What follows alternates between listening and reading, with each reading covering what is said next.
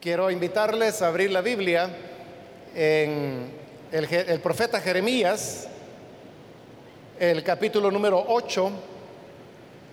Ahí vamos a leer la palabra del Señor en Jeremías capítulo 8.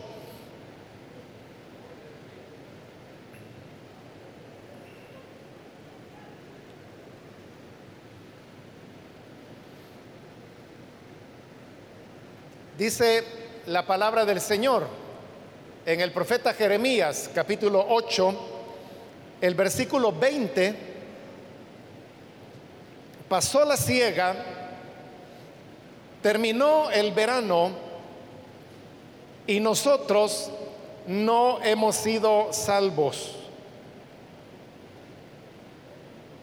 Amén. Solo eso leemos. Pueden tomar sus asientos, por favor.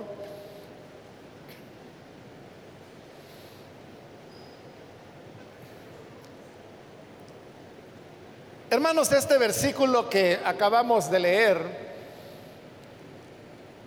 fue la palabra que el Señor le dio a Jeremías en un momento crítico en la historia de Israel. Y es que a causa de sus rebeliones de todo el tiempo, el Señor estaba cumpliendo ahora las advertencias que les había hecho en caso de que ellos no se arrepintieran de sus caminos. Y efectivamente eso es lo que había ocurrido. A pesar de que Dios les había enviado profetas que les hablaron muchas veces sobre la necesidad del arrepentimiento, Israel los había rechazado y no quisieron escuchar la voz del Señor. Como consecuencia de eso, los ejércitos caldeos vinieron y tomaron control de, la tierra de Israel, es decir, los conquistaron, los derrotaron militarmente y ellos asumieron la administración de todo el territorio que había sido de Israel. Solamente quedaban algunas pocas ciudades entre ellas Jerusalén, que aún no habían caído ante la fuerza del ejército caldeo. Pero lo que era el resto del territorio ya estaba bajo control de los caldeos. Bajo esta situación, Israel comenzó a vivir una situación, como dije, crítica, porque aunque ellos seguían estando en su tierra, ya no podían disfrutar de los beneficios y el provecho que la tierra les daba. Recordemos que de acuerdo a las promesas del Señor, esta tierra en la cual hoy habitaban era la tierra que fluía leche y miel. Es decir, que era una tierra de abundancia, muy fértil. Y aunque ellos estaban todavía allí, todos los frutos de la tierra ahora eran para el ejército caldeo, ya no eran para alimentación de ellos. Y en estas condiciones es que surge el lamento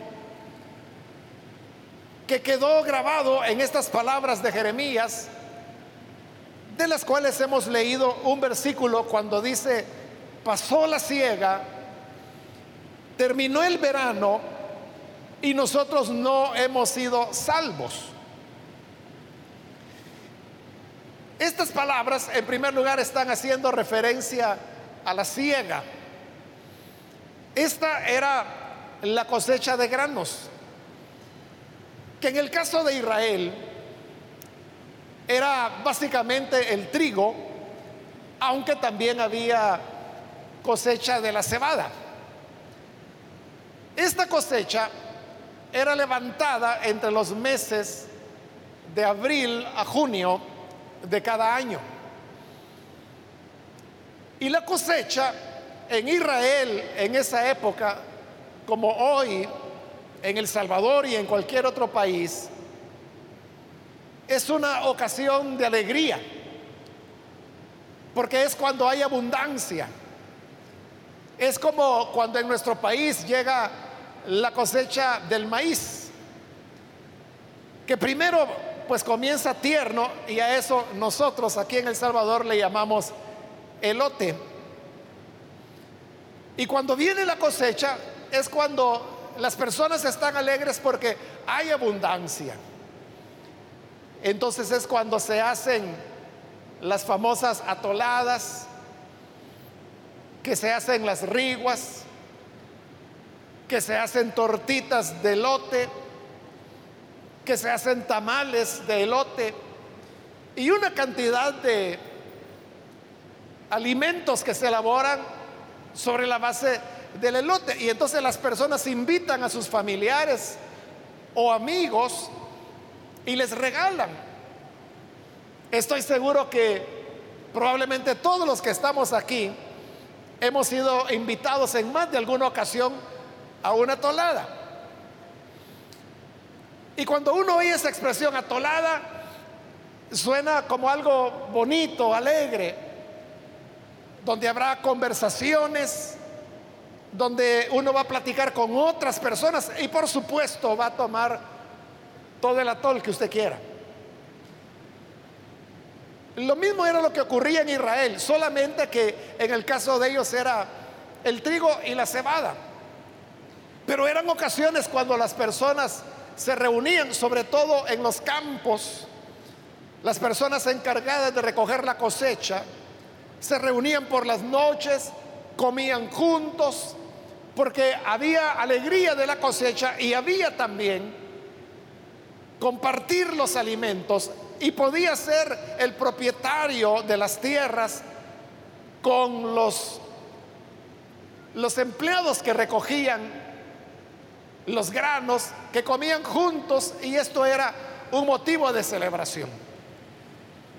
Pero esa alegría de la cosecha es algo que ahora no lo estaba experimentando Israel. No porque no hubiera cosecha, porque sí la había. Y no porque no hubiera trabajo, porque ellos eran quienes debían recogerla. El problema era que el grano recogido tenía que ser entregado a los caldeos. Y ellos lo utilizaban para el sostenimiento de las mismas tropas que ahora habían invadido su tierra. Y a ellos, como pueblo, no les quedaba nada. A eso es a lo que se refiere el versículo cuando dice, pasó la ciega y nosotros no hemos sido salvos. El momento de la cosecha alegre y de compartir había pasado, pero ellos lo habían visto como algo que pertenecía a otros tiempos. Una alegría de la cual ellos no habían participado, pero que otros pueblos, otras naciones alrededor, sí participaban de esa alegría porque ellos no eran esclavos como Israel lo era en este momento. Pero después de haber dicho, pasó la ciega, también dice, terminó el verano. Porque el verano era la época cuando comenzaba la recolección de los frutos. Los frutos principales que se cosechaban en Israel eran las uvas, los higos, las olivas, de la cual extraían el aceite de oliva, las granadas, los dátiles, que en nuestro país no son muy conocidos, pero dátiles usted puede encontrar, por ejemplo, en los supermercados los venden como fruta seca, son un poco caros, precisamente por eso, porque no hay en nuestro país, entonces lo importan desde el Medio Oriente. Entonces, estas eran las frutas y otras que recolectaban y lo hacían durante el verano. Cuando las cosechas eran muy buenas, la cosecha de los granos se juntaba con la recolección de las frutas. Le dije que la cosecha terminaba aproximadamente en junio y en julio era cuando comenzaba el verano, que era cuando comenzaban los árboles a producir sus frutos.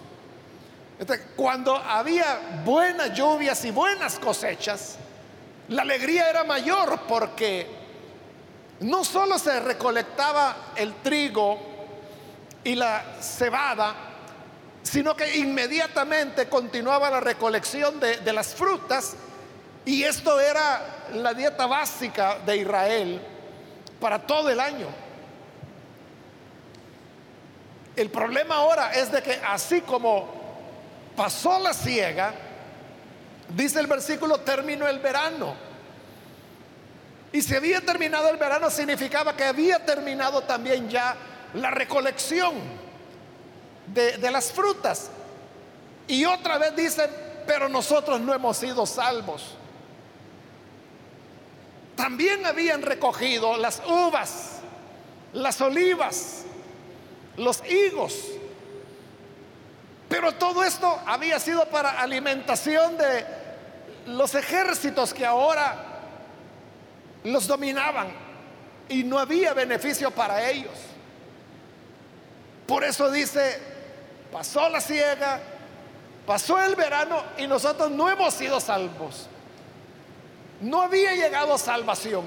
Y no era que ellos esperaran una salvación de parte de Dios sino que ellos esperaban que a lo mejor los egipcios o los asirios pudieran intervenir para librarlos y defenderlos de los caldeos, que fue algo que nunca ocurrió.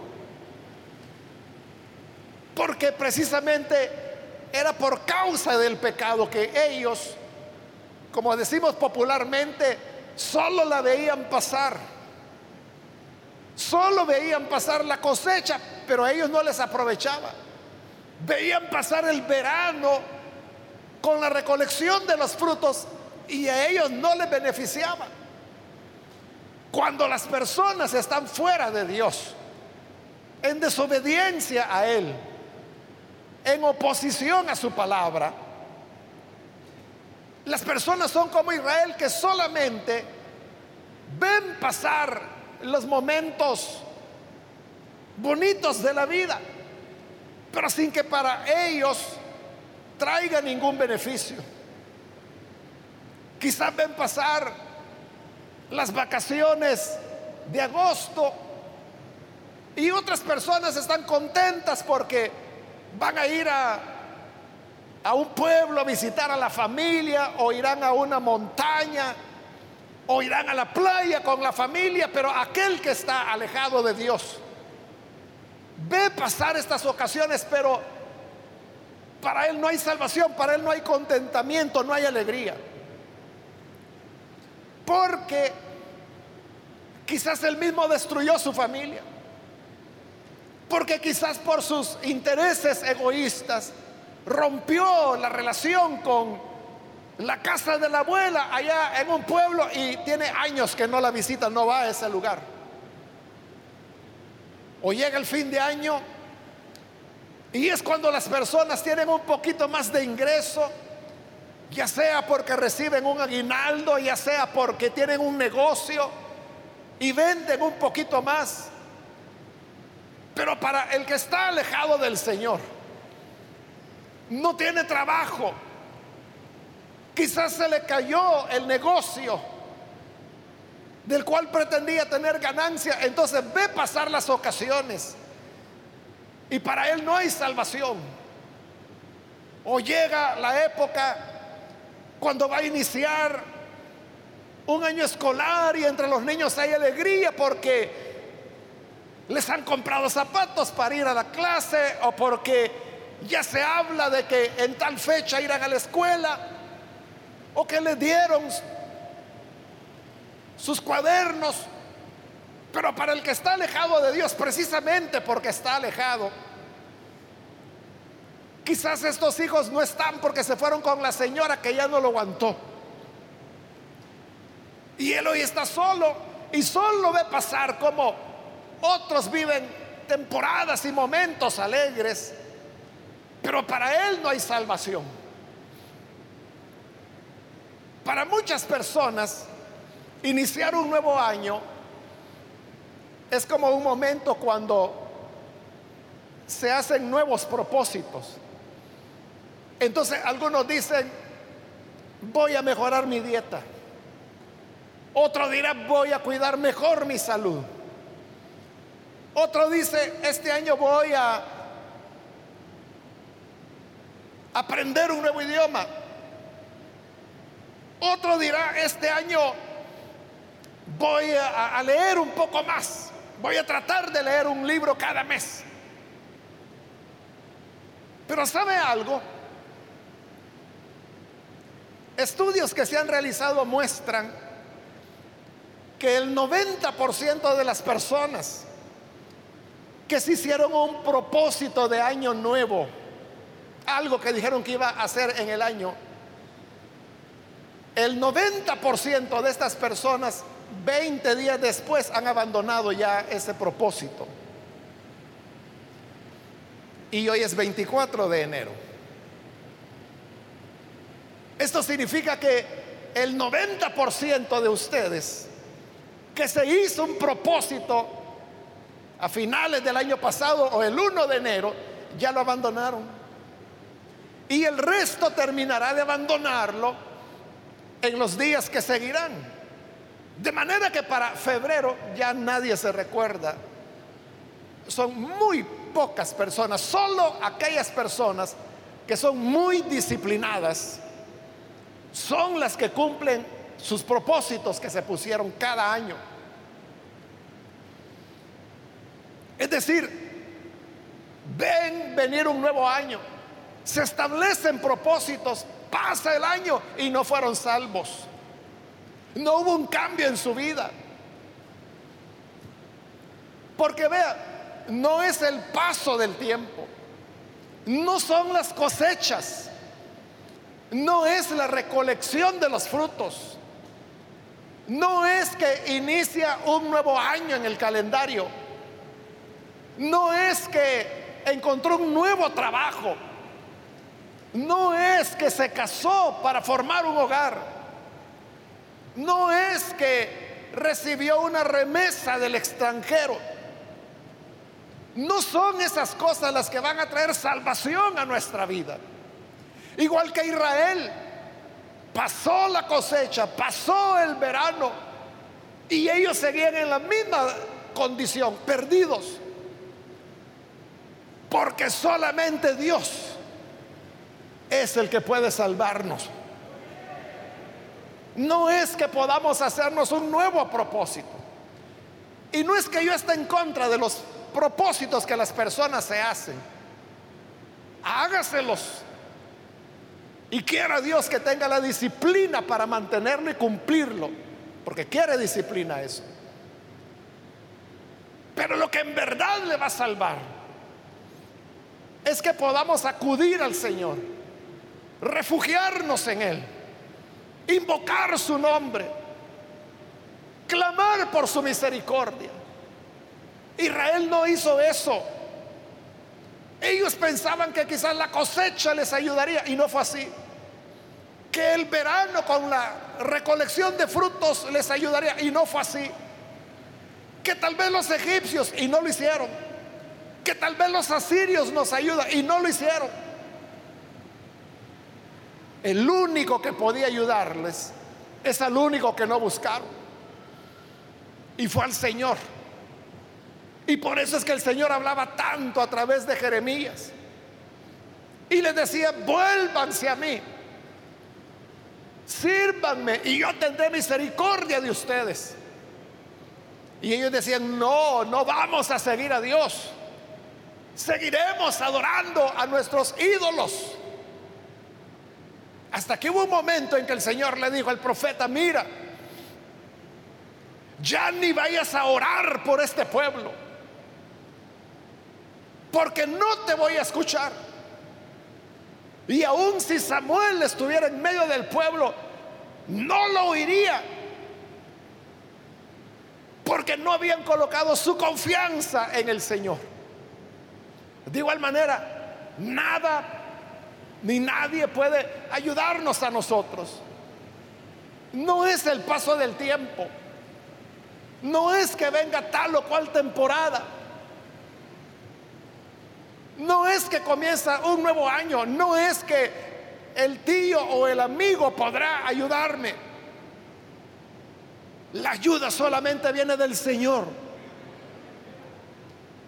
En Él tiene que estar nuestra esperanza y a Él debemos acudir. Por eso es que el Salmo 121 dice, alzaré mis ojos a los montes. Y luego pregunta, ¿de dónde vendrá mi socorro? ¿Quién podrá ayudarnos? Y el mismo Salmo responde, mi socorro viene del Señor, el que hizo los cielos y la tierra.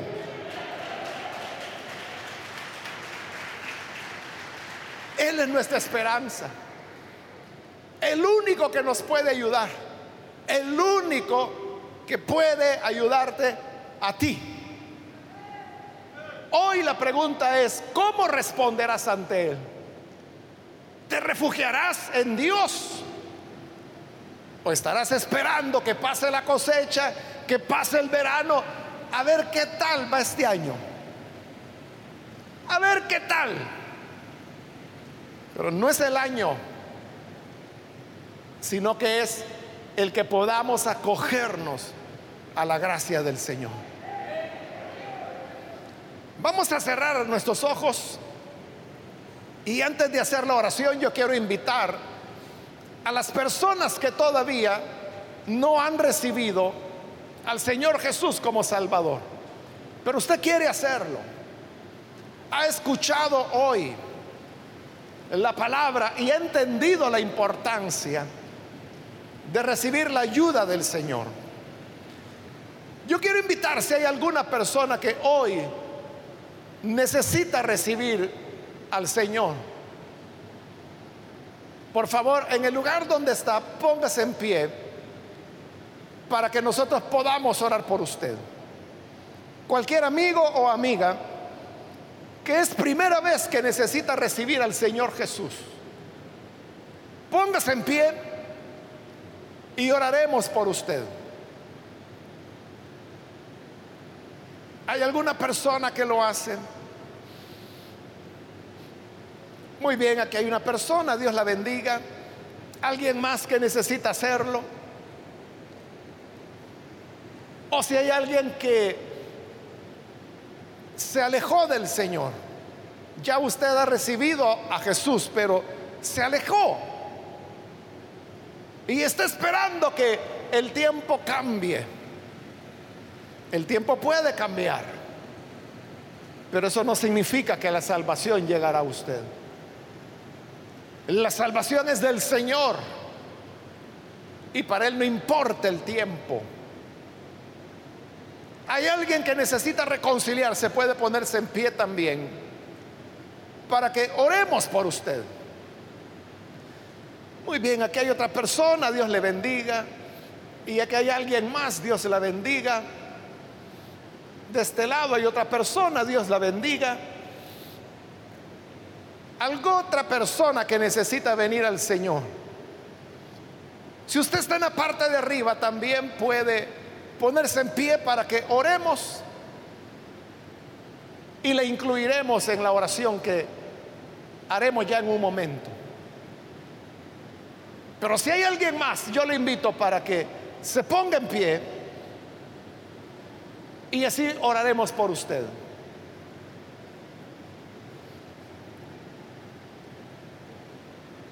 ¿Hay alguna otra persona? Y vamos a orar ahora mismo.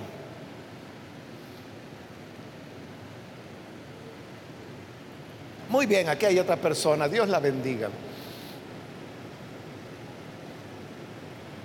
Y aquí hay otra persona más que se pone en pie. Dios le bendiga.